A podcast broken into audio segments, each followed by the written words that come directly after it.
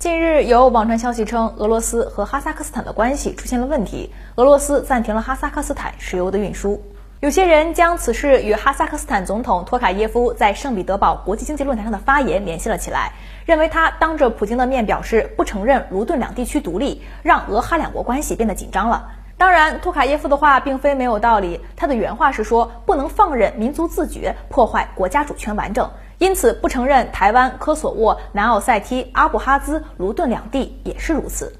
但是，所谓的俄罗斯暂停哈萨克斯坦石油运输，很可能与托卡耶夫的表态无关。这件事情啊，得先搞清楚俄罗斯做了什么。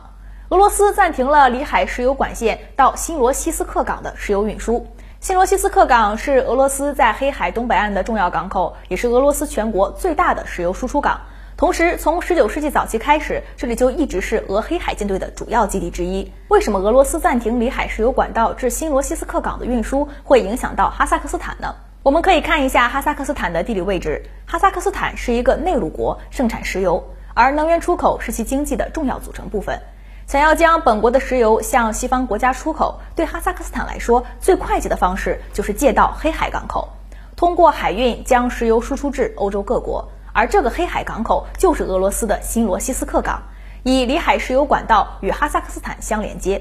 该港口负责处理哈萨克斯坦三分之二的石油出口。据俄罗斯媒体《生意人报》报道，新罗西斯克港的里海石油管道运输间歇性关闭的原因是受到了排爆作业的影响。二战期间，里海沿岸是纳粹德国及仆从国与苏联的主要战场，因此留下了许多未爆弹。里海管道中的石油通过新罗西斯克港口配备的三个远程细泊设备输送到油轮上，此设备包括海面上的装载浮筒以及水下的管线等等。从去年到今年年初，在一号和二号装载浮筒所处的区域，共发现了二百个声纳目标和五十个磁性目标，有些被识别为潜在的爆炸物。但是俄罗斯发动特别军事行动，将排爆作业给耽误了。现在还有一些潜在爆炸物距离海底管道和装载浮筒不到一百米，非常的危险。而下一场排爆作业将在六月二十日进行，至少到这个月的月底，新罗西斯克港里海石油管道的运输都会受到影响。将近三个月前，该港口的装载浮筒也曾因风暴而损坏，修理工作进行了三个星期。